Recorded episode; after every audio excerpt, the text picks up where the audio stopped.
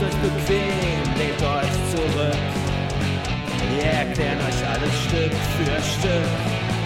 GG Ultras lesen euch was vor. Und jetzt gibt's das Grundgesetz aufs Ohr. Willkommen bei Artikel 5 des Grundgesetzes. Einer der Artikel, die wir in den letzten Jahren zu oft herhalten mussten, für irgendwelche obszönen Verschwörungen oder die Meinung Einzelner, dass ihr Grundrecht verletzt wurde. Damit zu Absatz 1. Jeder hat das Recht, seine Meinung in Wort, Schrift und Bild frei zu äußern und zu verbreiten und sich aus allgemein zugänglichen Quellen ungehindert zu unterrichten.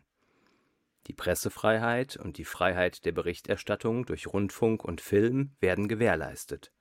Eine Zensur findet nicht statt.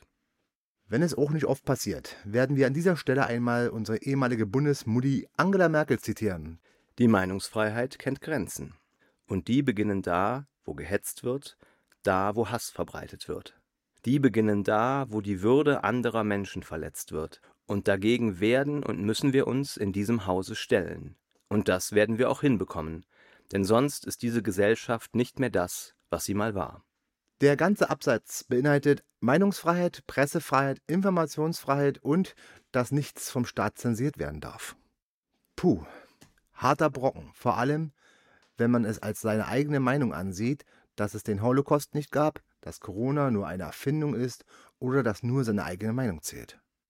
Eine Meinung kann jeder und sollte jeder haben, aber wenn diese im Gegensatz zu Ergebnissen von historischer oder wissenschaftlicher Aufarbeitung steht, ist man schnell an dem Punkt, an dem wir nicht mehr von Meinungen reden, sondern von Verbreitung von Falschinformationen, sogenannte Fake News oder in Extremfällen sogar von Holocaustleugnung. Merkt euch eins, Hass ist keine Meinung. Aus diesem Grund ist es auch wichtig, dass jeder, egal welche Meinung er ist, ungehindert Zugang zu allen zugänglichen Quellen hat, sprich zu allem, was bereits veröffentlicht oder belegt wurde. Zum Beispiel hat jeder die Möglichkeit, sich zu informieren, wie viele Menschen zur Wahl gegangen sind. Was dann jeder Einzelne da hinein interpretiert, ist seine Meinung. Damit kommen wir schon zum Punkt Pressefreiheit. Jedem ist es gestattet, von Demonstrationen oder anderen Ereignissen zu berichten, und staatliche Organe müssen dafür sorgen, dass das unter Einhaltung von Vorgaben wie zum Beispiel Presseausweis oder Redaktionsbescheinigungen oder ähnliches möglich ist. So kann zum Beispiel ein Teilnehmer einer Demonstration gegen eine Asylunterkunft nichts dagegen tun, wenn darüber berichtet wird und er womöglich im Fernsehen oder anderen Medienberichten zu sehen ist. Dies sollte auch von jedem Polizisten berücksichtigt werden. Es ist die Pflicht der Polizei, eine Berichterstattung zu ermöglichen. Auch darf es nicht sein, dass durch Organe des Staates diese Veröffentlichung verhindert werden, es sei denn, sie stehen nicht im Einklang mit unseren Grundrechten oder Gesetzen.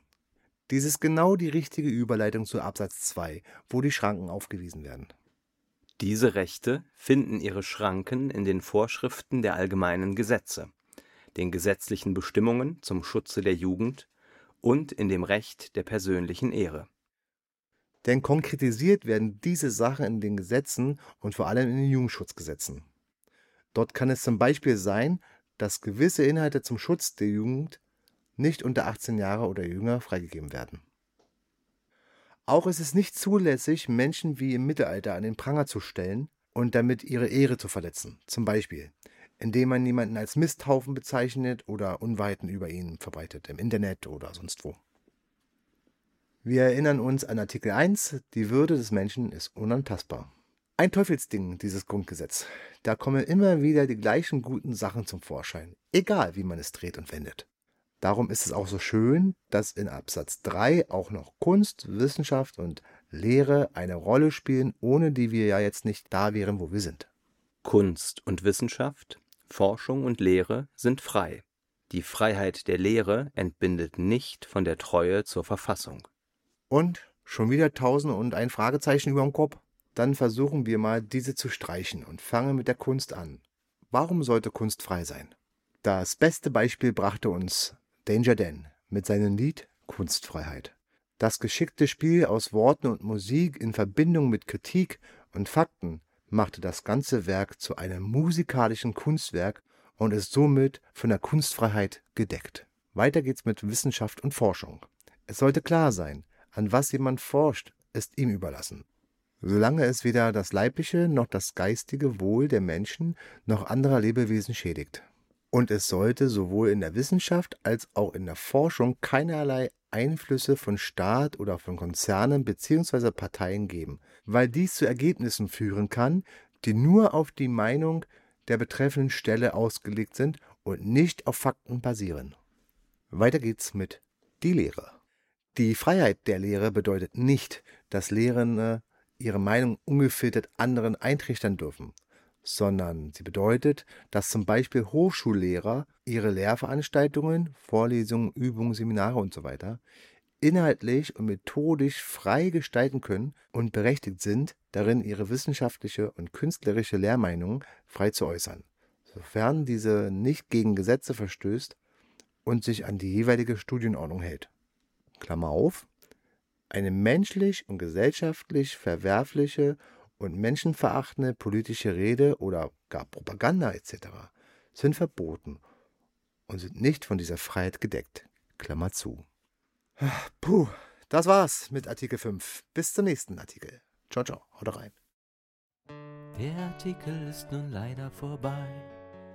Der nächste kommt bald, sei dabei. Es hat uns wirklich sehr gefreut.